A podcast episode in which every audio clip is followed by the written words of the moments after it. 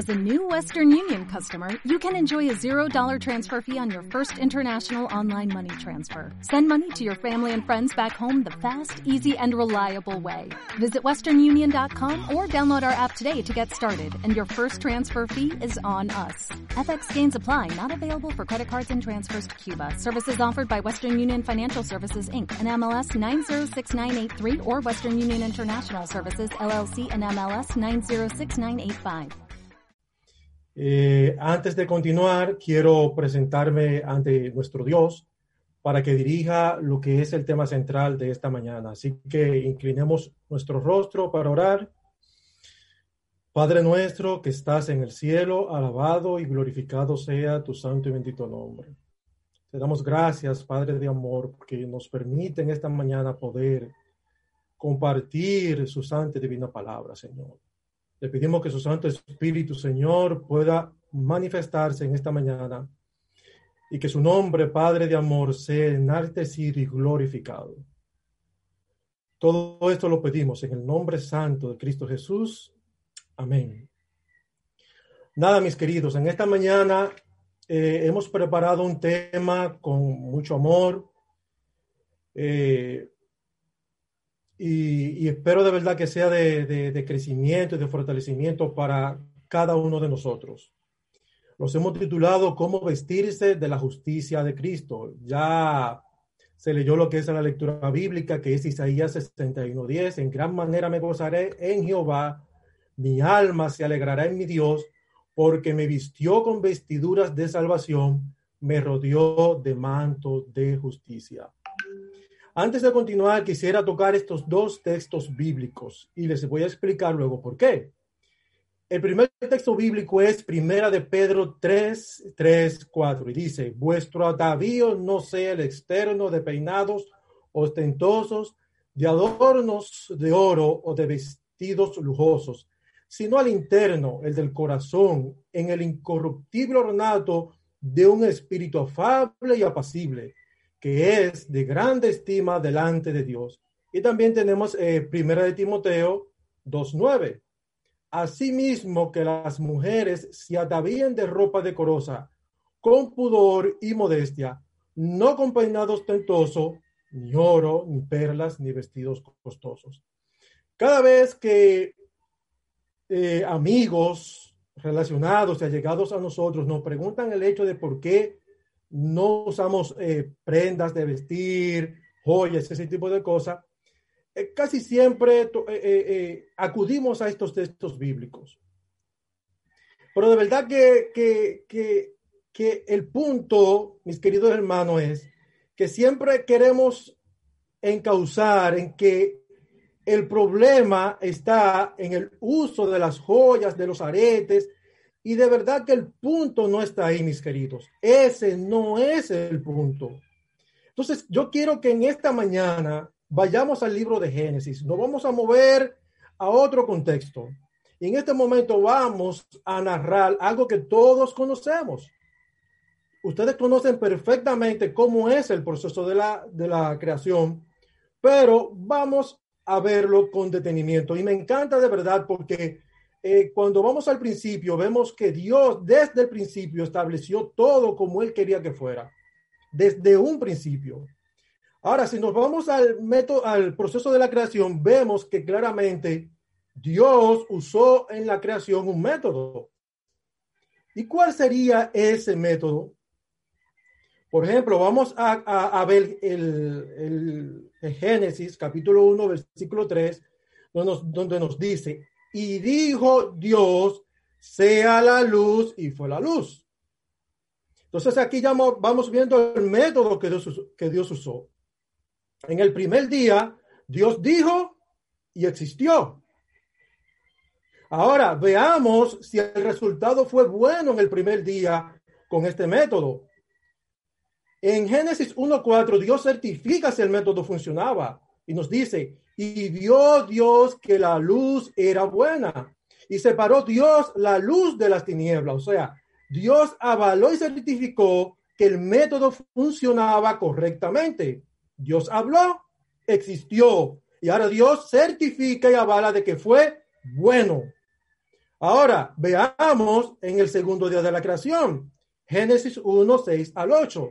Luego dijo Dios, haya expansión en medio de las aguas y separe las aguas de las aguas. E hizo Dios la expansión y separó las aguas que estaban debajo de la expansión de las aguas que estaban sobre la expansión. Y fue así. Y llamó Dios a la expansión cielo y fue la tarde y la mañana el segundo día. Aquí vemos donde se replica el método. Dios habla y existe. Ahora veamos los siguientes días. En el tercer día, dijo Dios, dijo también Dios, júntense las aguas que están debajo de los cielos en un lugar y descúbrase lo seco. Y fue así. Y llamó Dios a lo seco tierra y a la reunión de las aguas la llamó mares. Y vio Dios que era bueno. Después dijo Dios, produzca la tierra hierba verde, hierba que dé semilla, árbol de árbol de fruto que dé fruto según su género, que su semilla esté, esté en él sobre la tierra, y fue así. Produjo pues la tierra hierba verde, hierba que da semilla según su naturaleza, y árbol que da fruto cuya semilla está en él, según su género. Y vio Dios que era bueno, y fue la tarde y la mañana el día tercero. Vemos que en el tercer día se replica el mismo método. Dios habla, existe, y luego el mismo Dios certifica de que fue bueno. Ahora vemos en el cuarto día. Dijo luego Dios, haya lumbreras en la expansión de los cielos para separar el día de la noche y sirvan de señales para las estaciones, para días y años, y sean por lumbreras en las expansiones de los cielos para alumbrar sobre la tierra. Y fue así. E hizo Dios las dos grandes lumbreras, la lumbrera mayor para que señorease en el día y la lumbrera menor para que señorease en la noche. Hizo también las estrellas y las puso Dios en la expansión de los cielos para alumbrar sobre la tierra y para señorear en el día y en la noche y para separar la luz de las tinieblas. Y vio Dios que era bueno y fue la tarde y la mañana el cuarto día. Vemos el mismo proceso, mis queridos. Y vemos que en el quinto día también Dios dijo, produzcan los aguas seres vivientes y aves que vuelen sobre la tierra en la abierta expansión de los cielos. Y creó Dios los grandes monstruos marinos y todo ser viviente que se mueve, que las aguas produjeron según su género y toda ave alada según su especie. Y vio Dios que era bueno. Vemos que Dios sigue el mismo proceso el quinto día. Dios habla, existe y Dios certifica que era bueno. Vemos ahora el sexto día donde Dios dice, luego dijo Dios, produzca la tierra seres vivientes según su género, bestias y serpientes, y animales de la tierra según su especie. Y, fue así. E hizo Dios animales de la tierra según su género, y ganado según su género, y todo animal que se arrastra sobre la tierra según su especie. Y vio Dios que era bueno.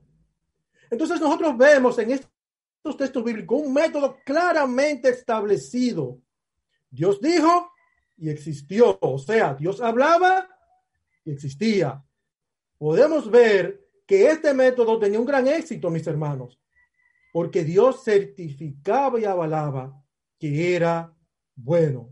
Ahora, vamos, veamos cómo Dios continúa creando en Génesis 1, versículos 26 y 27. En el sexto día dice, entonces dijo Dios, hagamos al hombre a nuestra imagen, conforme a nuestra semejanza y en los peces del mar, en las aves de los cielos, en las bestias, en toda la tierra y en todo animal que se arrastra sobre la tierra. Y creó Dios al hombre a su imagen, a imagen de Dios lo creó. Varón y hembra los creó. Aquí vemos donde claramente Dios ahora cambia el método. Antes Dios hablaba y existía y todo quedaba perfecto. Pero al llegar el momento de crear, de, crear al hombre, ahora dice, ahora Dios se detiene y la pregunta es, ¿por qué Dios se detiene? ¿Para qué Dios se detiene? Si él antes hablaba y existía, ¿por qué no continuó el mismo método con el hombre? Habló y existiera el hombre. No fue así. Dios se detuvo. Ahora, cuando él estaba listo para crear el hombre, detuvo el proceso de la creación. Y ahora yo les pregunto, ¿y para qué Dios detuvo el proceso de la creación? Mis queridos, Dios lo detuvo para hablar, para tener un encuentro. ¿Para hablar de qué? Para hablar de cómo iba a ser el hombre. Ahora ahí están Dios Padre, Dios Hijo y Dios Espíritu Santo. Y ahora dice, hagamos, hagamos al hombre a nuestra imagen. En este momento el Padre, el Hijo y el Espíritu, el Espíritu Santo conversan de cómo sería la apariencia del hombre, de cómo luciría. Y ellos dijeron, vamos a crearlo a nuestra imagen. ¿Y cómo lo harían, mis queridos? ¿Cómo lo harían?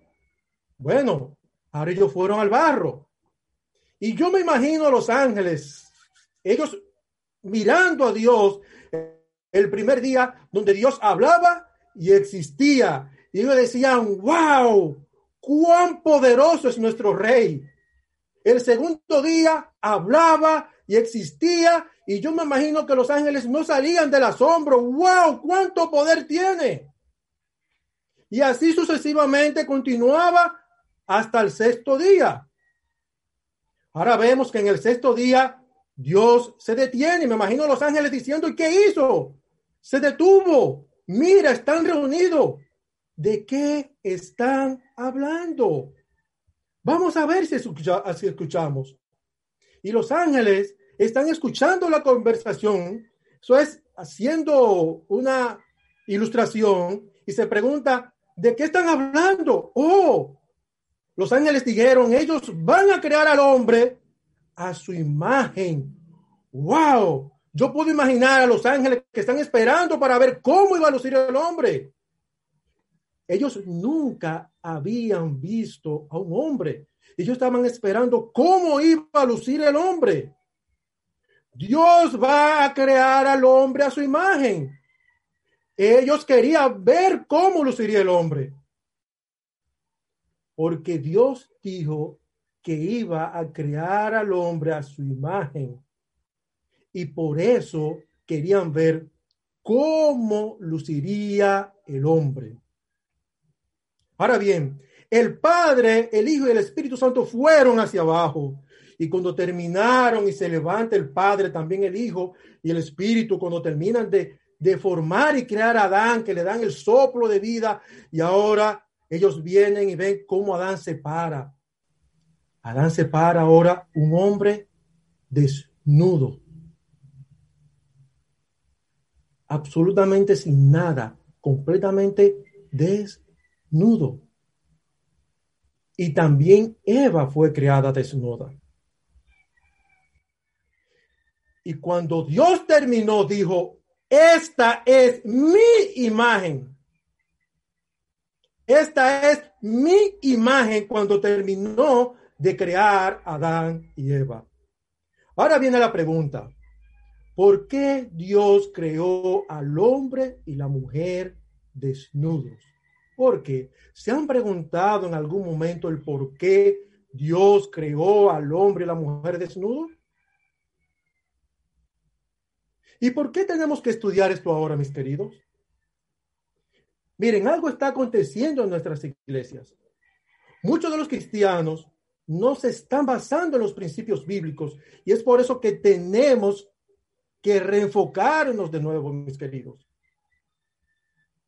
Y por eso estamos yendo allá al principio, al origen. Y en esta mañana vamos a ver al menos tres razones del por qué Dios creó al hombre y a la mujer desnudo. Al menos tres razones. Primera razón. Dios creó al hombre desnudo porque Él es el Padre y su responsabilidad es vestir a sus hijos.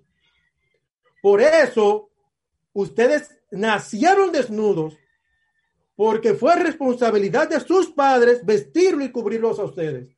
Por eso nuestros hijos nacen desnudos porque es nuestra responsabilidad vestirlos y cubrirlos. Y Dios creó al hombre desnudo porque Él quería vestirlo a ellos.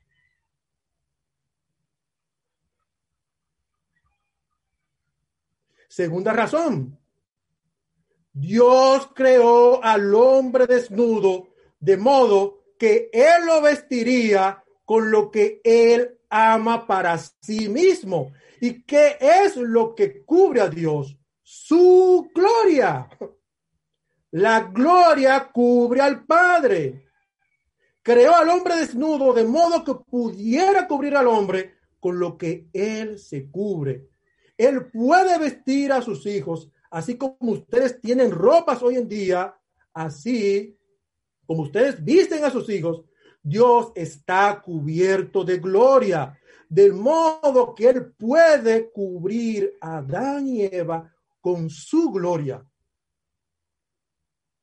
Tercera razón, Dios creó al hombre desnudo porque cuando el hombre no tiene gloria de sí mismo, puede reflejar la gloria de Dios.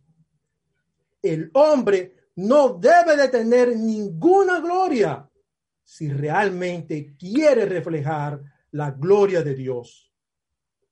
Entonces aquí vemos al menos tres razones por qué Dios creó al hombre desnudo. Dios debe cubrir al hombre, Dios cubrirá al hombre con su gloria. Tercero, el hombre, él podía cubrir al hombre con su gloria cuando el hombre no tuviera gloria de sí mismo. Por eso Dios creó al hombre desnudo. Adán y Eva fueron cubiertos con la gloria del Padre. Y Dios dijo, recuerden mis queridos, esta es mi imagen. Porque Dios había dicho que iba a crear al hombre de acorde a su imagen. El hombre no tiene nada de sí mismo. No tiene plata, no tiene oro, no tiene diamante, ni aretes, nada.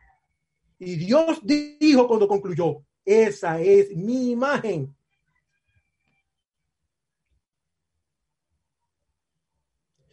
Dios le dio al hombre nada, ni ropas. Y recuerden, Dios dijo esa que esa iba a ser su imagen. Él es Dios, él toma la decisión. Crearemos al hombre a nuestra imagen y cuando terminó el hombre no tenía nada. Y Dios dijo, esa es mi imagen. Ahora viene una pregunta, ¿por qué Dios cubrió al hombre con su gloria? Porque cuando Dios creó al hombre, necesitaba proteger su imagen, cubriendo, cubriendo al hombre con su gloria. La gloria de Dios es quien protege la imagen de Dios. Es como nosotros. Nosotros, ¿qué hacemos? Nosotros debemos, nosotros cubrimos nuestro cuerpo. Para, protegernos. Y Dios, para proteger su imagen, lo cubre con su gloria. Los cristianos, mis queridos, necesitamos entender esto correctamente. El problema no está en las joyas. Lo importante para nosotros es la imagen de Dios. Ahora Dios creó al hombre, Adán y Eva, y estaban desnudos, pero no tenían vergüenza. ¿Por qué? Porque estaban cubiertos de la gloria de Dios. No se avergonzaban. Dios los cubría con su gloria.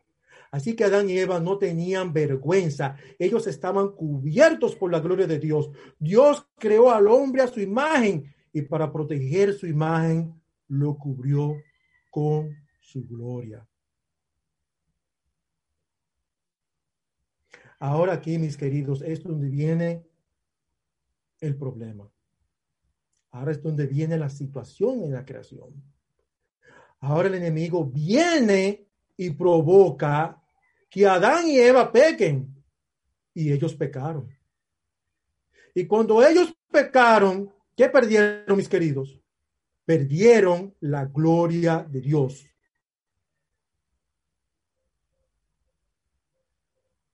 Y recuerden que ellos fueron creados a imagen de Dios. Y cuando fueron creados a imagen, Dios los cubrió con su gloria. Y luego que ellos pecaron, pecaron, ellos perdieron la gloria de Dios. Ahora ellos reconocían que estaban desnudos. ¿Y qué pasó? Ellos ahora sienten vergüenza. Sentían vergüenza porque ahora se dan cuenta de su desnudez, porque ya no tienen la gloria de Dios. ¿Por qué ellos se dieron cuenta que estaban desnudos? Claramente habían perdido la gloria de Dios. Había perdido lo que los cubría. Ahora es, ahora le pregunto, Dios dijo que los perdonó a ellos por sus pecados. Y un cordero fue sacrificado. Luego que, que ellos cayeron, pecaron, que Dios tuvo su encuentro donde ellos estaban cubiertos con hojas de higuera, que se relata el suceso del encuentro con Dios, Dios los perdona a ellos, les perdona sus pecados.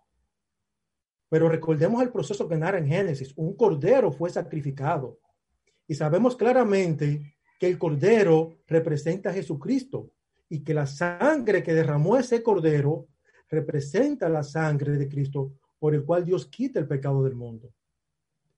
Ahora les pregunto si el cordero representa a Cristo. La sangre de cordero representa la sangre de Jesucristo. La palabra de Dios dice que después del pecado Dios usó ropa para Adán y para Eva. ¿Con qué Dios hizo la ropa? Mis queridos, con la piel del cordero. Siendo que el cordero representaba a Cristo, sabemos todos que esa ropa, esa piel de cordero, representa la justicia de Cristo. La piel del cordero representa la justicia de Cristo. Así que cuando Dios hizo las ropas con la piel del cordero, la puso sobre Adán y. Pero a mí me encanta porque es que, es que Dios nos habla a través de su palabra, nos habla clara y enfáticamente. Porque ¿qué le estaba diciendo Dios con ese acto de que los cubrió con las pieles de los corderos? Les decía, si quieres otra vez mi gloria sobre ti, necesitas ahora la justicia del cordero. Para yo poder volver a tener la gloria de Dios, necesito la justicia del cordero. Y eso es un mensaje que Dios nos está enviando a todos. Y nos dice que cuando somos pecadores, lo primero que necesitamos en nuestras vidas no son ropas bonitas, ni decoraciones. Necesitamos la justicia del Cordero. Necesitamos la sangre del Cordero. Necesitamos la justicia de Jesucristo. Los pecadores necesitan a Cristo Jesús.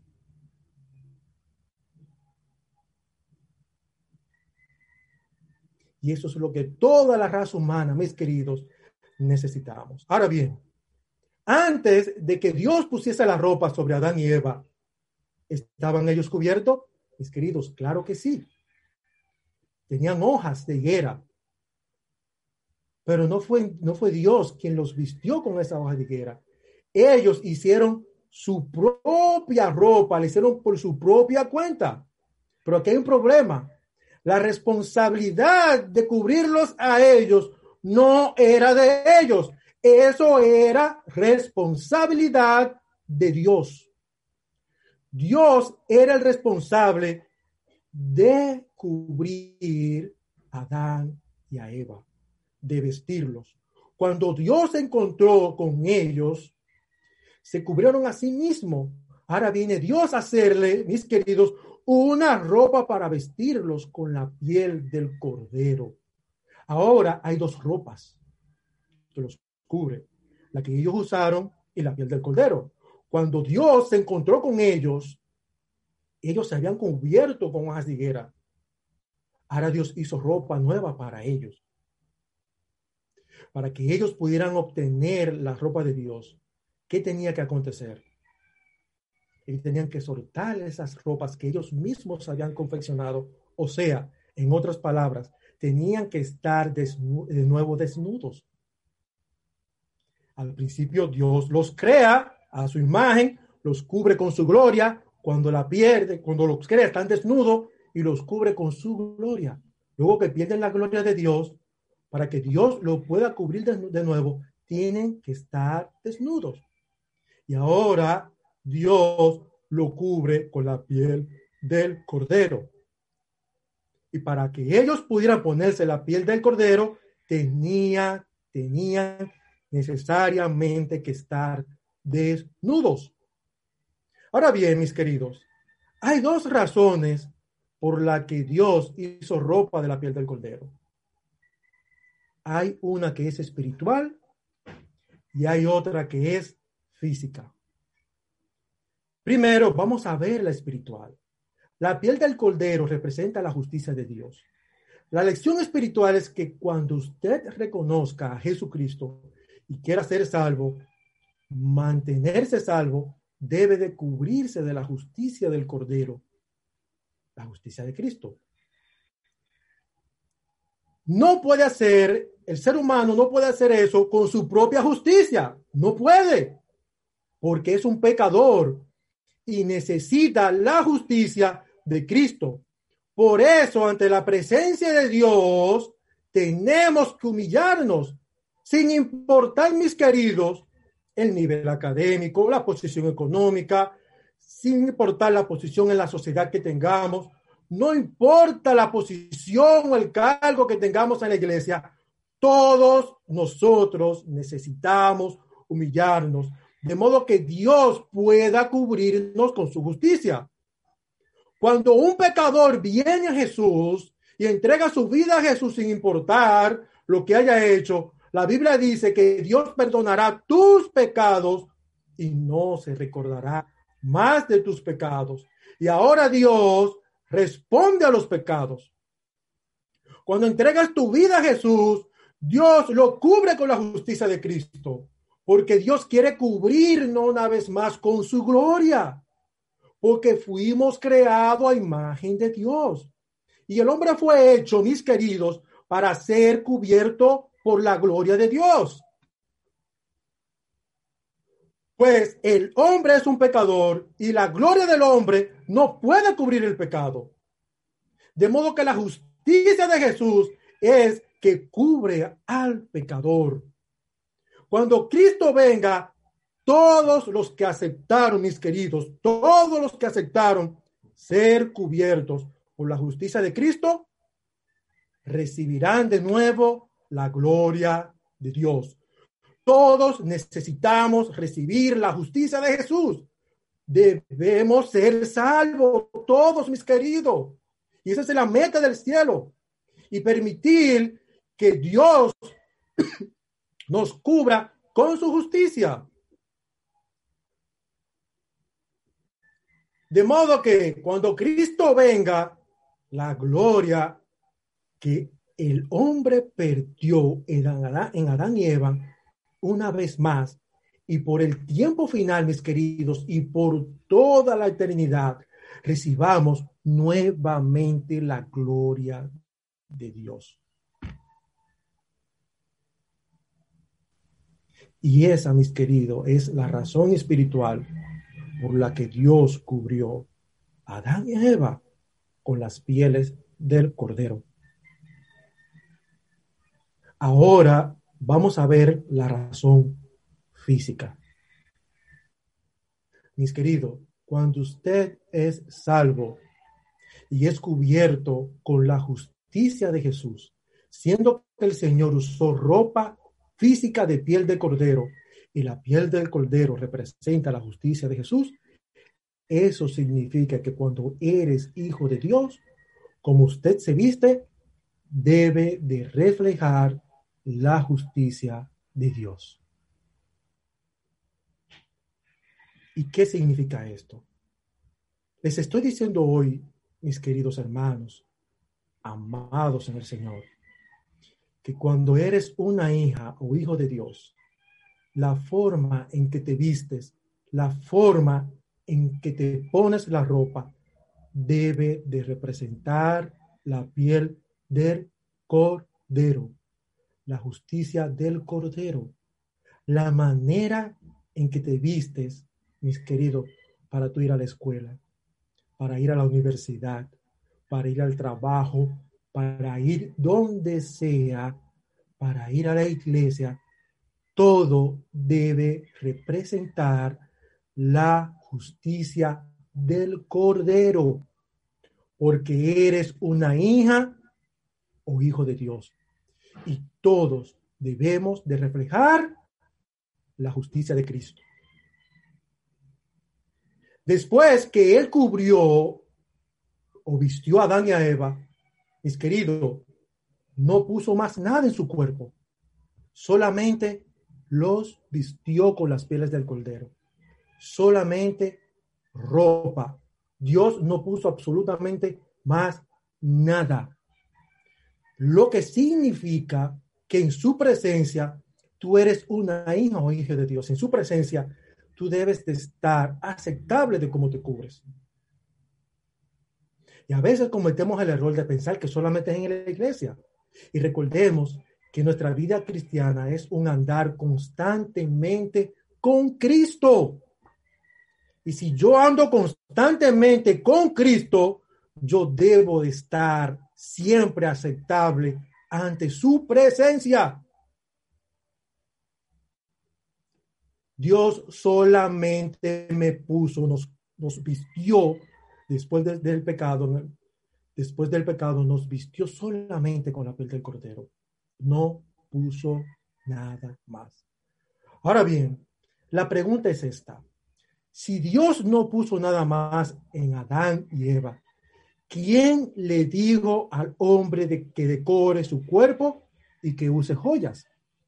No fue Dios, porque en su presencia Dios no le puso más nada a Adán Eva, solamente los vistió con las pieles del cordero, de los corderos, solamente.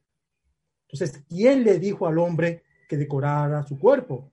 ¿De dónde fue que vinieron las joyas, aretes, cadenas, uñas, tatuajes, etcétera? Todo, ¿de dónde viene? Muchas veces se discute que los que los adventistas esto, que los adventistas lo otro. Y déjenme, mis hermanos, aclararle algo. Esto no tiene que ver absolutamente nada con el adventismo. El punto aquí central es la imagen de Dios. No tiene que ver absolutamente nada, nada con el adventismo. Tampoco con las joyas. Tampoco si me, si me decoro mi cuerpo. El punto central aquí es la imagen de Dios. Dios cubrió a Adán y a Eva y no le puso absolutamente más nada a ellos. ¿Por qué? Porque él necesitaba proteger su imagen en ellos. Y esto que quede bien claro, mis queridos, esto no es un asunto de los adventistas. Esto es un tema de la imagen de Dios. Ahora, la pregunta es, cuando usted se decora, ¿cuál es la imagen que usted está reflejando? ¿Cuál es la imagen? Para eso vamos a ir a Ezequiel 28, versículos 2 y 3. Y nos dice, Hijo de hombre, levántate en dechas sobre el rey de Tiro y dile, Así ha dicho Jehová el Señor. Tú eras el sello de la perfección, lleno de sabiduría y acabado de hermosura. ¿Qué estamos viendo donde Dios le está hablando a Lucifer? En Edén, en el huerto de Dios estuviste. ¿Dónde estaba Lucifer cuando Dios estaba creando? Estaba ya en el huerto del Edén. ¿Y qué dice? De toda piedra preciosa era tu vestidura. De cornerina, topacio, jaspes, crisólito, berilio, ónice, de zafiro, carbunclo, carbunclo, esmeralda y oro. Los primores de tus tambores y flautas estuvieron preparados para ti en el día de tu creación.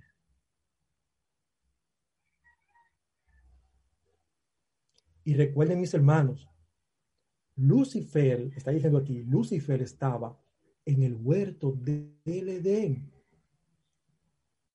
Presenció todo. Ahora, voy a hacer una pregunta. ¿Cómo era que lucía Lucifer? Claramente dice que lucía totalmente decorado. Dios le dijo a él, tú estabas allá, allá en el Edén, lo que significa que al momento en el que Dios iba a crear el hombre, ¿quién estaba ahí? El enemigo de las almas. ¿Sabe por qué Dios detuvo la creación? Para hablar de cómo iba a crear al hombre. ¿Sabe por qué? Porque allí en el Edén estaba Lucifer, estaba todo muy lindo, hermoso, y él sabía que Dios estaba allí para crear al hombre.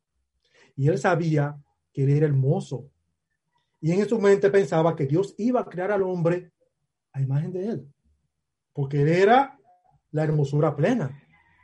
Ahora tiempo llegó para crear al hombre. Dios se detuvo, pero Satanás se le mostraba toda su belleza. Pero Dios se detuvo y dijo, ¿cómo crearía al hombre? Y Satanás no podía escuchar. Nosotros vamos a crear al hombre a nuestra imagen. En otra palabra, Satanás, yo te veo, veo que estás hermoso con todas esas decoraciones, pero el hombre no será hecho a tu imagen, a nuestra imagen será hecho el hombre. Y yo me imagino, mis queridos, que eso enojó al enemigo. Luego sabemos que el enemigo provocó e influenció para que el hombre pecara y lo ha influenciado en toda la historia para que caiga en la idolatría. Y eso ustedes lo pueden leer detenidamente en Jeremías, el capítulo 10 completo, donde ve cómo el enemigo influye en la idolatría del hombre. Cómo influye para que el hombre decore su cuerpo. Pero en Deuteronomio 7:25 nos dice, las esculturas de sus dioses quemarás en el fuego, no codiciarás plata ni oro de ellas para tomarlo para ti. ¿Para qué, mis queridos? Para que no tropieces en ello, pues es abominación a Jehová tu Dios. El enemigo de las almas quiere con nosotros que lo reflejemos a él, pero Dios quiere que nosotros reflejemos la imagen de nuestra creador, de nuestro creador. Entonces, la razón primordial por la que los cristianos no deben decorar su cuerpo es porque nosotros debemos de respetar la imagen de Dios. Nosotros los cristianos no debemos de decorar nuestro cuerpo porque debemos reflejar la imagen de nuestro Hacedor, de nuestro Creador. Y yo quiero imaginarme, ilustrar, imagínense ustedes que estamos en la iglesia y el enemigo está sentado en un banco, muy contento, alegre, y un ángel va y vuela hacia él y le dice, óyeme, pero ¿por qué tú estás feliz? Y Satanás se para de allí y dice, claro, estoy feliz ¿Y por qué? Dice el enemigo, no, yo estoy feliz, sigan adorando a Dios, adoren a Dios. Y el ángel pregunta, óyeme, pero tú no deberías de estar feliz. Y el enemigo, sí, claro, lo estoy, pero ¿por qué tú estás feliz? ¿Qué responderá el enemigo? Míralos a ellos. Ellos vinieron a adorar a Dios, pero míralos. Todos se parecen a mí. Míralos con sus decoraciones que tienen, la decoración de su cuerpo, aretes, cadenas, todos los anillos que tienen, la pintura en su cara, míralos a ellos. Yo quiero que ellos adoren a Dios, pero que ellos se parezcan a mí. Miguel me sacó del cielo y yo sé que no entrarán allá luciendo así. Mis queridos, no se trata de centrarnos en los aretes, en las joyas. El asunto es la imagen de Dios. La razón por que la iglesia adventista no nos decoramos es porque nosotros aceptamos y respetamos la imagen de Dios. No tenemos nada de la decoración y aún así lucimos bien, lindos, hermosos, preciosos. Tenemos damas hermosas que lucen sus bellezas. Hombres y caballeros elegantes que no necesitan más nada para mostrar su belleza. Y le doy gracias a Dios por su palabra. Por lo que en esta mañana te exhorto que si alguien te pregunta por qué no te decora con joya, dígale, yo respeto la imagen de Dios. Además, mis queridos, si usted se adorna el cuerpo, usted está diciendo que la creación de Dios falló, porque algo le faltó. Y si en realidad usted quiere ir al cielo y Dios te creó de una manera, pues claramente tienes que pensar que en el cielo no habrán otras decoraciones más que la que Cristo nos dio en su creación. Y esa moda nunca pasará de moda. Nunca. Será eterna y esa es la que se usa en el cielo y es la gloria de Dios. Así que en esta mañana Dios te bendiga y yo espero, mis hermanos, que reflejemos, reflejemos en nuestra vida constante la imagen de Dios. Dios les bendiga.